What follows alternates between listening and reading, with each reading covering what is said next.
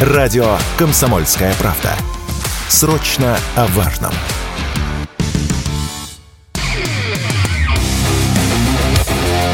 КОЦ. Аналитика с именем. Авторская программа военкора Александра Котца.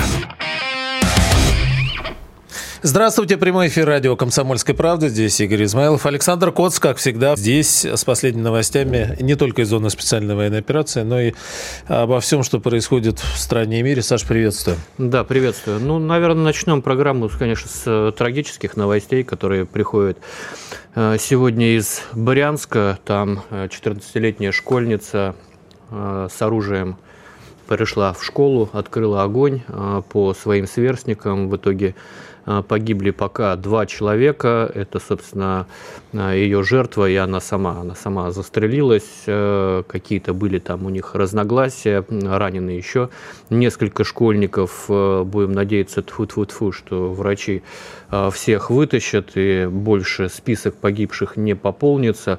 Это не первая история да, у нас в стране с э, так называемым скулшутингом. А, когда в учебное заведение приходит э, молодой человек, будь то школьник или выпускник этой школы, и э, из оружия начинает э, палить во все стороны. Мы помним страшную трагедию в Керчи. После этого трагедии повторялись и в других городах. И всякий раз после этой трагедии я не знаю почему, но а, у нас а, разговор а, об этой проблеме велся исключительно в плоскости ужесточения а, системы охраны в школах и в плоскости ужесточения законодательства в области гражданского оружия.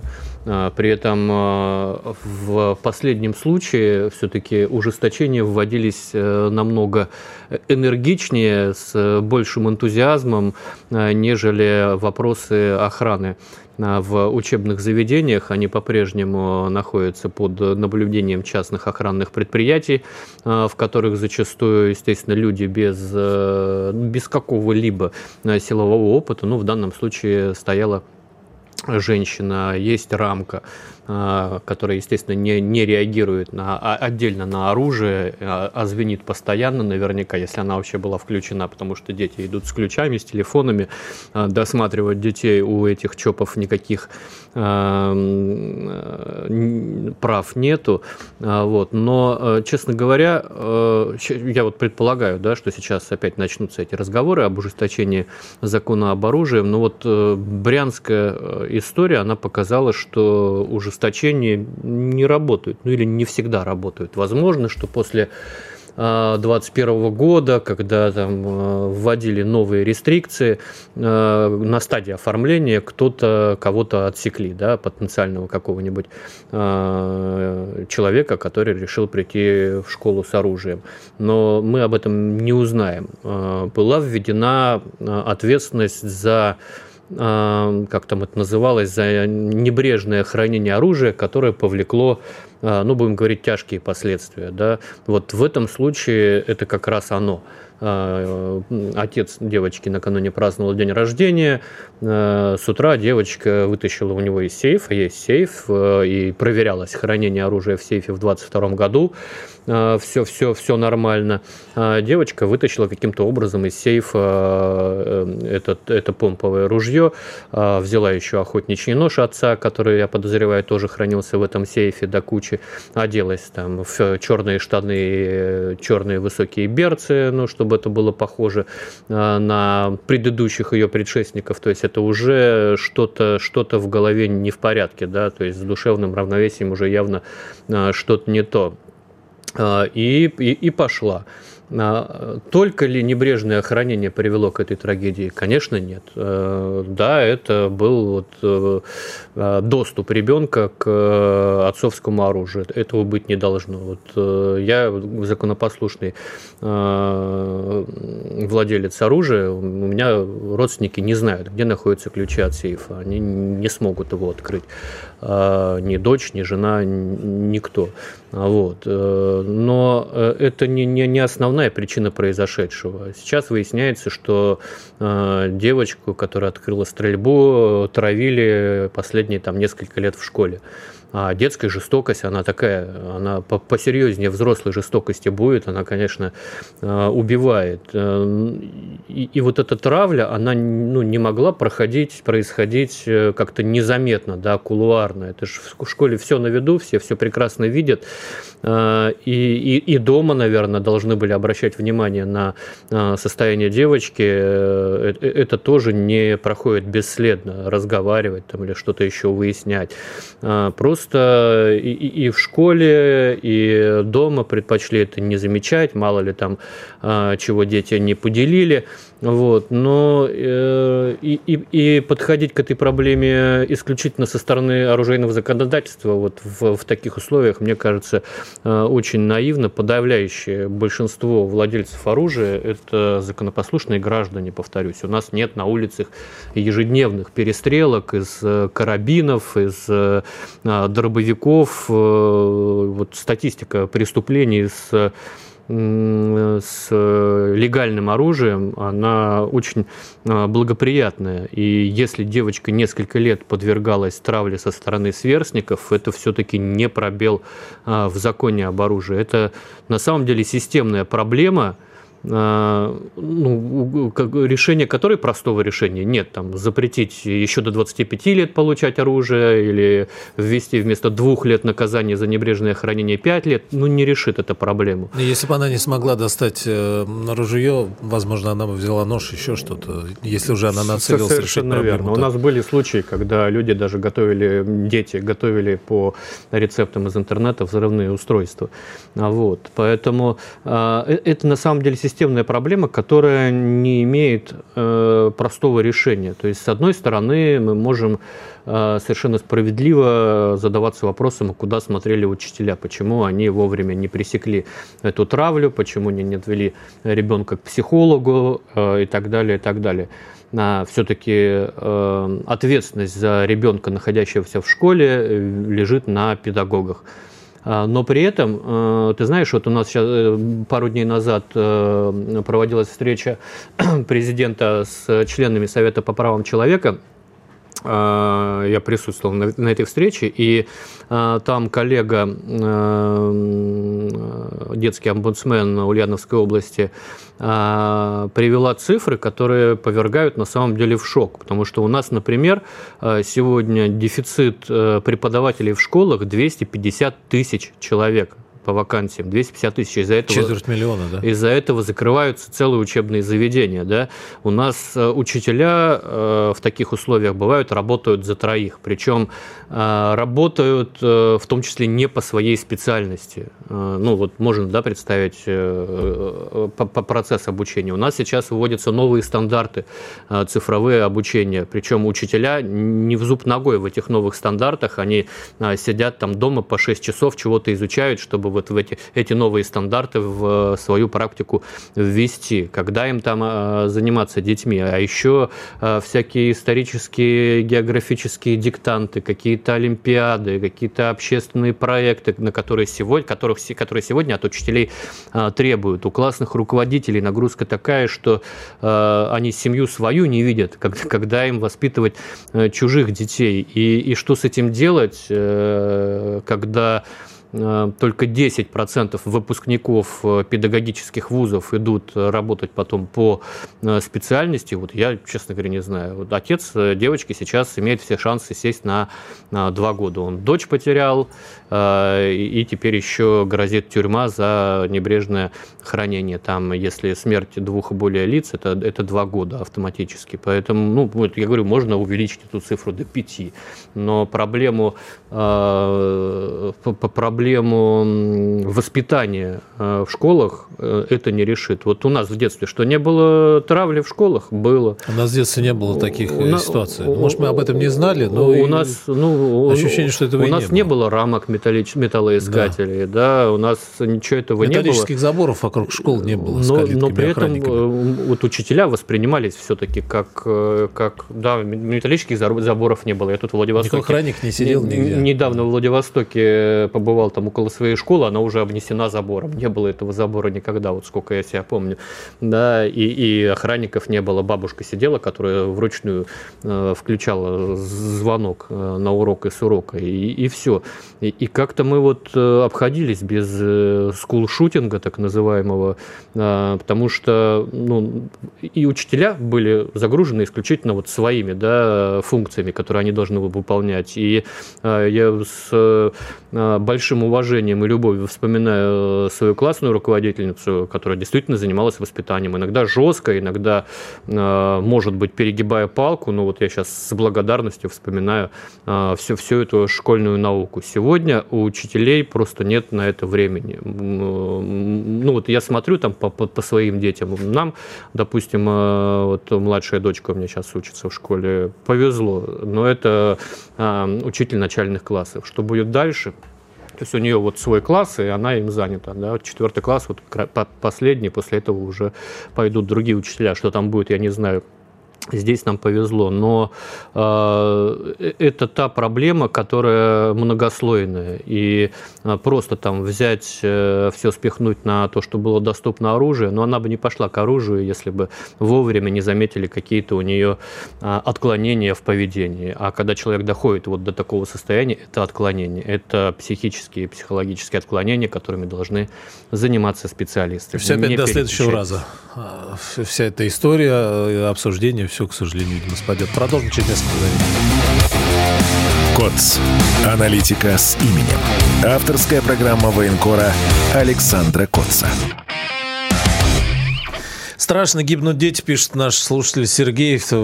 Но и... Ну и, собственно, если у вас есть какие-то да. свои рецепты, может быть, вы можете что-то предложить, э, как э, избежать вот таких проблем в школах, тоже говорите, потому что у меня вот готовых рецептов, каких-то э, простых решений, которые можно было бы озвучить, просто нет. И тоже вот интересно, да, мы вспоминали там наше детство или какое-то прошлое, где этого не было, и другое все было, но, очевидно, вернуться одним махом не получится, и все равно мы с этим сталкиваемся. И, к сожалению, вот до следующего раза вот такое ощущение, что сейчас все повозмущаются, завтра будут новые темы для обсуждения, и где-нибудь, э, не дай бог, опять вот такая трагедия произойдет, и будем опять разбираться, ах, как же это стало возможным, а почему, вот, да, где там тревожные кнопки, где что, и э, как-то вот, конечно, не хотелось бы к этому возвращаться.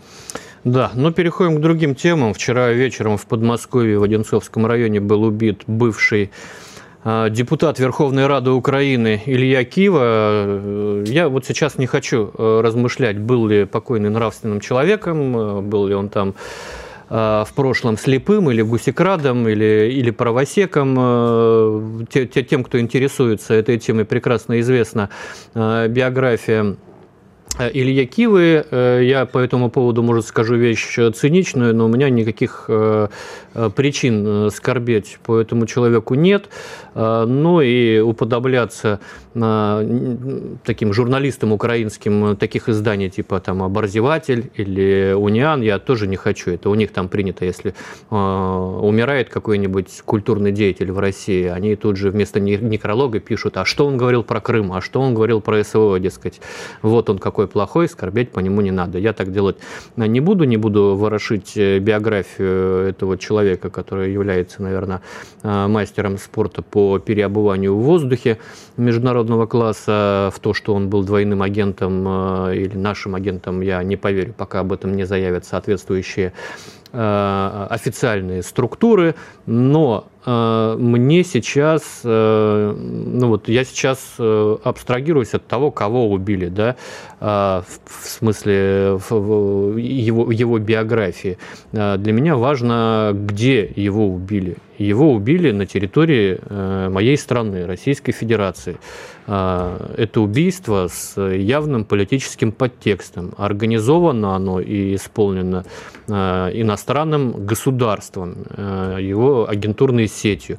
А мне не нравится, когда в моей стране такое возможно. Я не хочу, чтобы в моей стране совершались а, теракты и политические убийства, которые а, организуют э, на территории Украины. И сейчас от моего государства, мне хочется, чтобы была распутана вся цепочка, которая причастна к этому убийству, и чтобы каждое звено Э, было наказано э, по всей строгости закона. Э, а до кого закон, ну, там, рука Фемида у нас не может дотянуться, тот должен быть устранен физически. Это мое глубокое убеждение. Хотите, кидайте в меня тряпки, камни, что угодно, но я повторю свою позицию, которую я озвучивал неоднократно. Я не считаю, что мы должны воевать с центрами принятия решений. Я считаю, что мы должны устранять лица, которые принимают решения решения, которые принимают решения э, о о теракте на Байкало-Амурской магистрали, которые принимают решения об убийствах э, российских журналистов или беглых э, украинских политиков, которые отдают приказы на обстрелы мирных городов. Опять Донецк вчера долбили сегодня ночью, почем зря. Вот, поэтому, э, не, ну, если, конечно, лицо, принимающее решение, находится в центре э, принятия решений, то это вообще бинго, можно, конечно, э, сразу двух, двух зайцев э, одним ударом э, убивать, но э, вот работа э, украинской агентуры в нашем тылу, она, конечно, совершенно дерзкая и, э, и к сожалению, э, результативная. Это не значит, что у нас э, э, спецслужбы значит, ничем не занимаются, ловят мух и, и пропускают все мимо ушей и глаз. Нет, мы знаем много примеров предотвращенных терактов. У нас едва ли не через день появляется информация о задержании того или иного агента украинских спецслужб. Вчера вот было объявлено об окончании расследования покушение на Владимира Соловьева, дело передают в суд, там цел, целая банда неонацистов, которая по а, указке э, украинских кураторов готовила покушение на э, известного журналиста. Вот. Э, есть куча положительных примеров, но, к сожалению, полностью купировать эту угрозу нельзя, и, конечно, надо работать на упреждение. У нас есть богатый опыт э, такой работы. Мы в свое время подавили э, международный терроризм, который у нас расцветал на, Кавка, на Кавказе и пытался пускать метастазы э, в глубь страны. Тогда, мне кажется, общество совершенно другое было, более, может быть, сплоченное перед вот этой общей угрозой, перед общей бедой. Когда я прекрасно помню, мы ходили подъездом по, очереди, дежурили у подвалов, там, проверяли чердаки, подвалы, все это было, реагировали на оставленные сумки, сумки в метро. Мы, мне кажется, позабыли вот то, то тяжелое время, оно возвращается, потому что все-таки в тех условиях, в которых сейчас находится Украина, она не имеет э, каких-то серьезных, серьезных возможностей на на фронте, на, на поле боя. Да, это, по-прежнему э, тяжелый противник, да, э, они огрызаются, да, у них есть резервы, которые они э, перегитывают сейчас на э, самые важные для них направления. На, на сегодняшний день это, естественно, Авдеевка и Артемовск, где у них тоже все потихонечку начало сыпаться, там в сторону часов Яра есть у нас определенные э, продвижения. Не буду сейчас забегать вперед и не о том речь, но э, все-таки надо как-то как понять, что война идет не только на территории юго-восточной Украины, она идет на всей территории России. Я помню, когда противник атаковал Псковский аэродром, это совершенно нетипичная цель для Украины, и, собственно, расстояние нетипичное. Я тогда сказал, что это в августе, по-моему, было, что э, учитывая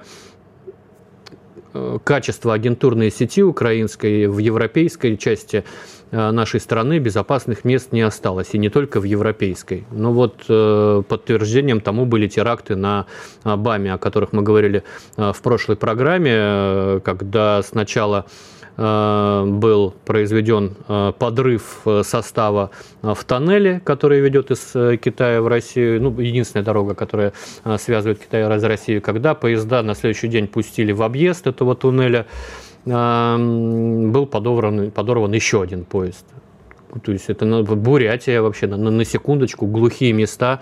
А, мне потом писали оттуда путешественники, путейцы, которые говорят, ну вот у нас как-то не принято вот тут какие-то серьезные меры безопасности, ну и тем более как уследишь, это же закладывали взрывные устройства не, не на самом мосту или не, не, не в самом тоннеле, это кто-то, какой-то человек э, заложил где-то на станции, где э, стояли э, эти составы. Ну и вот подтверждение приходит. Сегодня э, ФСБ России сообщила, что раскрыла все-таки этот двойной теракт на территории уже Омской области. Успел, успел, уже, успел уже э, туда сбежать. Вот я предлагаю послушать человека, который совершил эти теракты. Товарищ мне написал в Телеграме, поинтересовался, как часто я езжу в Россию, ну, вернее, езжу ли я в Россию и когда поеду в следующий раз. Я предложил завести посылку. Ну, естественно, за вознаграждение. Как бы я с человеком был знаком несколько лет, и он, ну, как бы внушал доверие. Вот. Да, потом возникли вопросы. Вот. Я начал задавать, что, чего, чего, почему. И он объяснил, что это магнитные мины, чтобы взорвать какой-нибудь состав и остановить движение на Амурском на БАМе, Байкало-Амурском магистрали. Я согласился, доехал до Северобайкальска, установил устройство,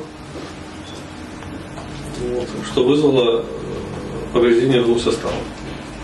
Ну, вот так вот упрощенно террорист рассказывает о том, как он э, подрывал пытался подорвать стратегическую э, российскую систему логистики. Понятно, что из Дальнего Востока идет топливо, которое необходимо фронту, и перебрасывается порой а, какая-то техника, боеприпасы. Я бы здесь обратил внимание, что а, снова всплывает у нас Прибалтика. Вышел друг из Литвы на него. Если мы вспомним человека, который взрывал железную дорогу в Рязанской области, он прошел обучение в Латвии. А, вот, то есть это какой-то новый хаб, где а, готовят террористов а, для совершения диверсий на а, территории Российской Федерации. Ищут специально идейных. Я уверен, что вот этот э, белорус был из Магаров, э, который а, не, не очень э, лицеприятно отзывался где-нибудь в соцсетях о нашей власти. Сейчас небольшой перерыв на новости, после продолжим, не переключайтесь. КОЦ. Аналитика с именем. Авторская программа военкора Александра Котца. Радио «Комсомольская правда», Игорь Измайлов, Александр Коц. По стрельбе в школе предлагает установить видеокамеру, желательно со звуком, представление будет, что там происходит. К психологу весь класс вести, предлагает наш, э, наша другая слушательница. У нас, как и в США, культ успеха. Тачки, шмотки, новые айфоны, все это отражается на детях. Но, Саша, что касается а, той темы, о которой мы говорили перед новостями, а, предлагают как-то вот э, в чате в ВК да, ужесточить наказание для предателей, диверсантов, террористов, вплоть вплоть до расстрела и тщательно на границе смотреть, кто все-таки а, переходит ее, но речь, видимо, идет как раз о гражданах Украины с той стороны. Ну, у нас сейчас есть э, фильтр, сейчас же вообще только через Шереметьево украинцы могут попасть в Российскую Федерацию, там люди сидят часами на фильтрации, наконец-то она появилась, то есть там с досмотром, с досмотром э, телефонов, соцсетей и так далее, и так далее. Проблема-то в том, что э, практика последних э, терактов показывает, что э, их э, исполняют уже граждане России в том числе. Если мы возьмем убийство а, убийство Макса Фомина, э, Дарья Трепова, гражданка России. Если мы возьмем а, подрыв железной дороги в Рязанской а, области, это гражданин России и так далее, и так далее. А сколько Сейчас... этих релейных шкафов там да, через день, да, да, военкоматы пытаются там поджечь. Военкоматы бабули закидывают. Сейчас э, агентурная работа Украины построена на вербовке именно граждан России, поэтому тут вот пишут, что надо уже ужесточать наказание для предателей, диверсантов, террористов, вплоть до расстрела. Ну, надо, наверное. А, вот. Э, тут спорят, э, что смертная казнь это все-таки перебор. А, может быть, даже очень просто, да, смертная казнь. Попробую всю жизнь, на всю жизнь остаться в заключении. А, вот. Но вот к сожалению, поставлена эта работа хорошо. В соцсетях ищут тех, кто как-то там негативно высказывается об СВО, которые высказывают какие-то а, оппозиционные а, взгляды, потом начинают с каких-то маленьких заданий, да, совершенно безобидных, а, сходи туда, отнеси то, постепенно, постепенно людей втягивают, причем психологически их накачивая. Это работают, как мне кажется, те же психологи, которые, собственно, трудятся в этих колл-центрах, разводящих пенсионеров, и не только пенсионеров, на деньги. Это очень хорошие специалисты, а, которых, вот, видимо, призвали в том числе и а, на эту вербовочную работу, поэтому тут надо все-таки э, наращивать э, вот эти меры по вскрытию агентурной сети, она идет, эта работа, не сказать, что никто ничего не делает. Но да, наказание это ужесточили же. Наказание ужесточили. Вот. Меня еще другой вопрос все время в связи с этим осуждением гложет, что мы вот также не работаем на территории э, Украины, а, а мы должны там так работать. Понятно, что есть объективные причины, потому что э, 9 последних лет э, на Украине работала репрессивная машина, э, и одними из самых популярных популярных э, уголовных статей э, на Украине стали спонсирование терроризма, пособничество терроризму и измена э, Родине. Вот такая Родина, которую э, огромному количеству людей хочется изменять. И за эти 9 лет было посажены, были посажены по этим статьям тысячи человек. То есть потенциальная наша агентура была фактически вся истреблена карательной машиной украинской Фемиды.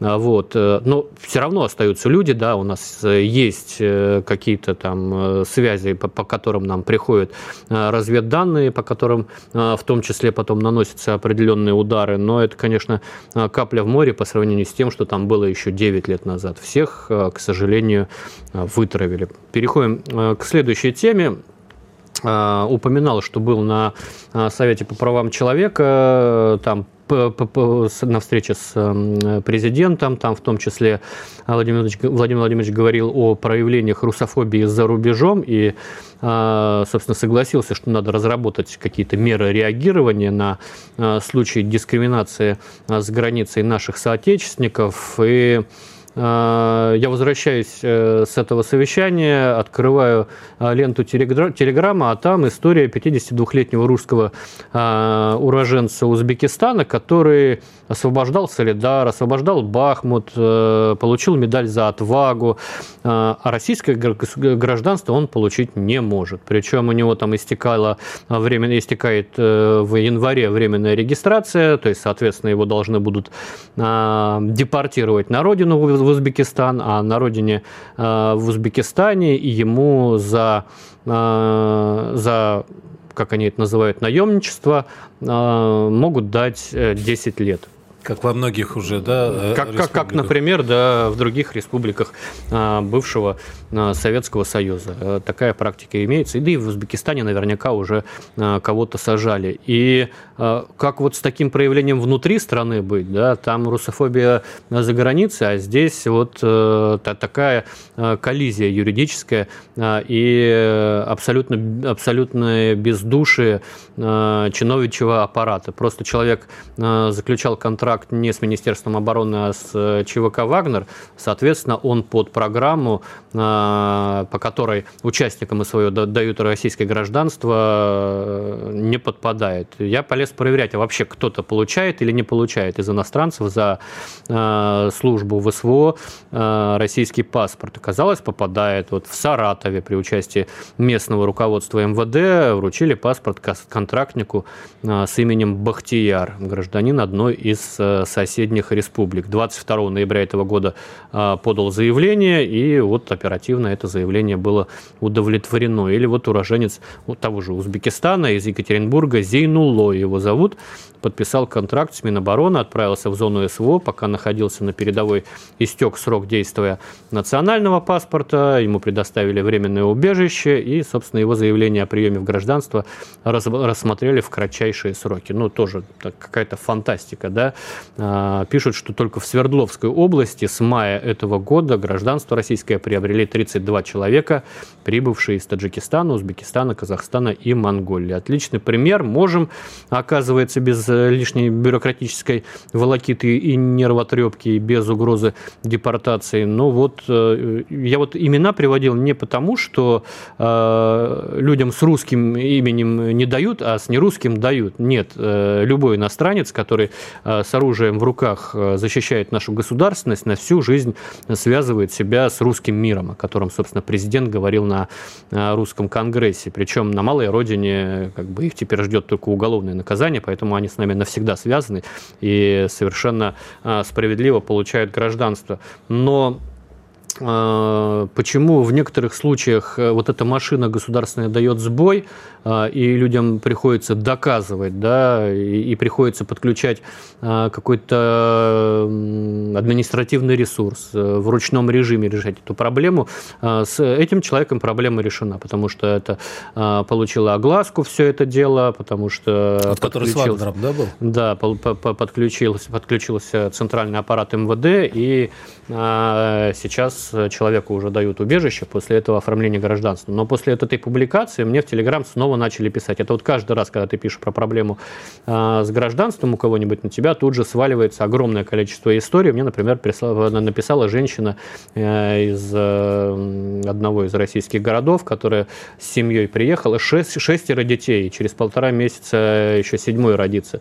Э, копили денег, чтобы приехать в Россию, подкопили. Там в Киргизии, естественно, там почти, почти все продали, начали здесь оформляться, где-то там кто-то печать забыл поставить, где-то что-то не приняли. В итоге все накопленные деньги а, они потратили здесь на оформление, а это не дешевая история, а еще и большая семья, шестеро детей, да, сколько их, восемь человек, семья, на каждую бумажку, на каждого человека заплати, а, и, и в итоге деньги кончились. И она говорит, мне сейчас очень стыдно возвращаться в Киргизию и там смотреть людям в глаза и понимать, что они думают о тебе, что тебя Родина бросила, ты э, со своими шестью детьми там не нужна, несмотря на э, то, что Россия декларирует, значит, э, демографические какие-то а, необходимости, да, а, а, а на деле отшивает семью. А, понятно, что где-то, может быть, и, и, и сами люди, может быть, что-то неправильно заполнили, но мое глубокое убеждение, что когда русские люди приезжают на свою историческую родину, они не должны а, доказывать, что они русские, они не должны а, унизительно там бегать по, по, по несколько раз в один и тот же кабинет из-за того, что где-то что-то не так, не так запятую поставили, не так э, э, дефис поставили, а, а это я вот сейчас не утрирую, это действительно так происходит.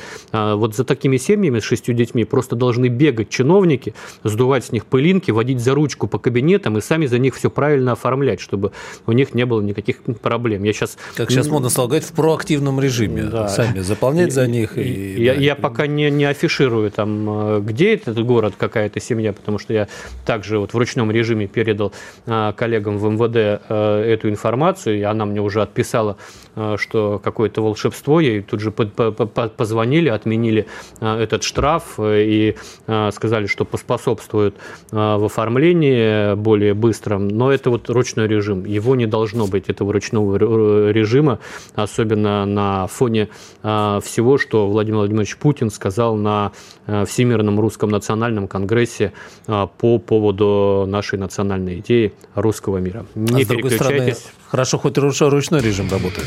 Не переключайтесь. КОЦ. Аналитика с именем. Авторская программа военкора Александра Котца.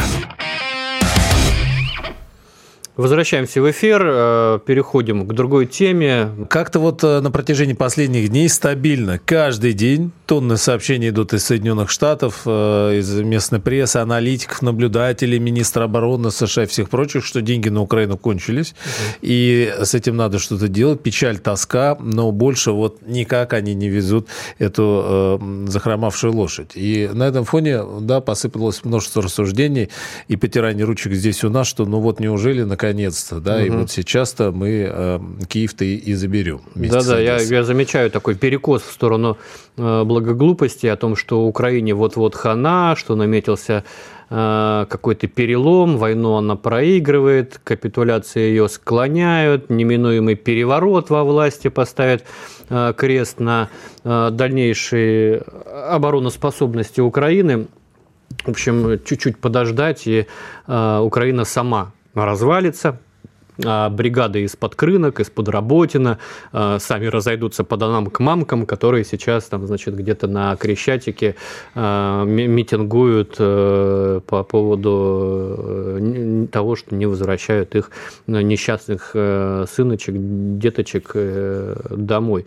Ничего, конечно, там само по себе не развалится, и никто никуда не разойдется. Усталость от войны, конечно, есть на Западе, она есть и в самой Украине. Некоторые страны действительно отказываются отправлять Киеву, ну, как вот Болгария на этой неделе, БТРы свои, зато на этой неделе, например, э, Польша отправила там, очередную партию э, самоходных артиллерийских установок «Краб». Вообще фронда вот этих отдельных представителей э, Восточной Европы, она носит скорее спекулятивный такой характер – дескать, э, мы-то что получим за весь этот аттракцион невиданной щедрости, от этой Украины э, одни убытки. В общем, э, на самом деле в объеме передаваемого Украине вклад Восточной Европы имеет скорее символическое значение по сравнению с той же Германией или США. Но мне кажется, что надо все-таки расставаться с какими-то вдруг возникшими э, из западных публикаций иллюзиями о том, что победа над Киевом нам э, возьмет и так счастливо свалится э, с неба. А хорошо бы. Как, как, как Хаймарс, не разорвавшийся под ноги. Да? Не будет этого. Даже в условиях такого легкого голода военно-технического, все равно это очень сильный по-прежнему, очень упертый противник, и неважно, кто там будет стоять у руля, даже если у них а, произойдет какой-то переворот, Зеленский, Залужный, Ключко, вот Кличко, всех их точно нельзя заподозрить в самостоятельности. Просто вот на какое-то время а, Киев переходит к оборонительной тактике по объективным причинам. С одной стороны, это упавший а, уровень технической поддержки, с другой, это возросшая активность российской российской армии, а, но рассчитывать на то, что из-за финансовых или а, политических проблем Украины фронт э, возьмет и рухнет, причем рухнет без наших усилий, ну, это совсем наивно. У нас а, сейчас нет другого выхода, кроме как становиться сильнее, а, увеличивая армию, увеличивая военный бюджет, а он на следующий год на 70% больше, чем в этом году. И это впервые из Советского Союза, когда 6% ВВП у нас пойдет на оборонные Э, расходы, то, что сегодня происходит в Соединенных Штатах Америки, э, не говорит о желании или нежелании снабжать Украину. Это внутриполитические разборки. Вот сегодня э, снова там, да, не смогли они договориться по поводу пакета, большого пакета помощи Украине. Республиканцы встали в позу, мы, мы этого не дадим. Это не потому, что республиканцы не хотят помогать Украине или они против помощи помощи Украине. Они не против помощи Украине, они хотят помогать Украине, но на своих условиях, которые они пытаются навязать демократам а, в ходе предвыборной борьбы а, президентской в Соединенных Штатах Америки. Республиканцы хотят а, там свои условия жесткие по границе с Мексикой, республиканцы хотят ужесточить миграционное законодательство, демократы не хотят этого делать, потому что мигранты это традиционно э, такая электоральная масса а, их партий, их э, кандидатов. Поэтому, конечно, они э, за а, несколько месяцев до выборов не хотят портить с ними отношения. И, собственно, в это упираются. Как только а, они договорятся, я вас уверяю, десятки миллиардов долларов снова а, пойдут Украине и, и снова начнут ее снабжать не по остаточному признаку, а так, так как она снабжалась там для проведения летней кампании. Э, может быть, конечно, у них будут э, какие-то провалы, пробелы по определенным определенным типом вооружений, ну, которые просто не в состоянии западная оборонка произвести быстро. И, и это то окно возможностей, которым надо нам пользоваться, потому что у нас свое производство есть, у нас оно наращивается, у нас есть союзники, прошу прощения, у нас есть союзники, способные производить миллион снарядов в год. На Западе таких э, возможностей нет, включая весь э, коллективный Запад. Северная Корея это может сделать. Э, и боеприпасы из Северной Кореи, они уже появляются в зоне специальной военной операции. А случайно ли, не случайно ли, постоянно это поставки будут, непостоянные, мне предугадать сложно, но то, что окно возможностей у нас э, вот за этот промежуток времени, пока а, будут происходить споры, а я предполагаю, что они будут идти где-то до э, февраля, учитывая политические американские циклы, а в феврале им придется там либо правительство распустить, либо а, все-таки прийти к какому-то консенсусу. Я думаю, что все-таки а, они к какому-то консенсусу придут. При этом они продолжают э, поддерживать э, пациента на капельничках с физраствором из глюкозы. вот вчера было объявлено об очередном пакете на 175 миллионов долларов. Э, ну, это такое, там какое-то небольшое количество ракет к Хаймарсам, какое-то количество 155 и 105 миллиметровых э, снарядов, э, это противотанковые комплексы ТОУ, это что-то там по разминированию, но это все в таких э, гомеопатических э, количествах, которые не могут изменить расклад сил сейчас на на, на, на поле боя. А инициатива на поле боя сейчас, конечно, в наших руках. Да, ну и вот, в частности, сегодня Владимир Путин тоже заявил, что касается Китая, например, непосредственно мы готовы кооперироваться во всех областях, у нас нет никаких ограничений. Это касается, кстати говоря, и военных технологий. Ну вот, э, к слову, о чем ты э, говорил. Да, а что касается Украины, один вопрос вот здесь все, все время витает. Если они переходят в активную оборону сейчас на какое-то время, у них же нет такой эшелонированной системы обороны выстроенной, вот, которую мы успели выстроить. Э, да, да вот причем, это... мы, причем мы успели выстроить, когда земля была теплая, да. мягкая, когда да, одно да, удовольствие еще. этот чернозем копать, закапываться в него. А сейчас земля уже промерзает, и, конечно, им закапывать закапываться будет труднее, минироваться будет труднее, но все равно они будут это делать.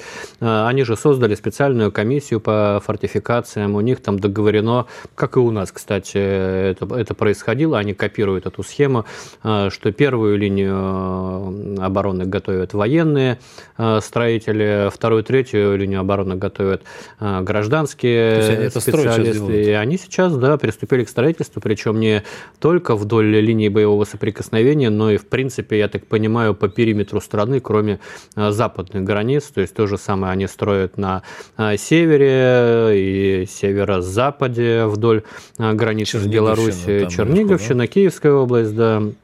Вот, э, поэтому а, будут они уходить в оборону. Ну, у нас а, то, то тоже повышаются возможности, как а, на промышленном уровне, так и на уровне народных изобретений. Вот мне сегодня из зоны СВО прислали, а, впервые такое увидел, мы теперь можем производить воздушное минирование. Сегодня а, с коптеров а, можем сбрасывать не только там гранаты или ВОК-17, а можем сбрасывать в том числе и противопехотные мины по десятку за раз.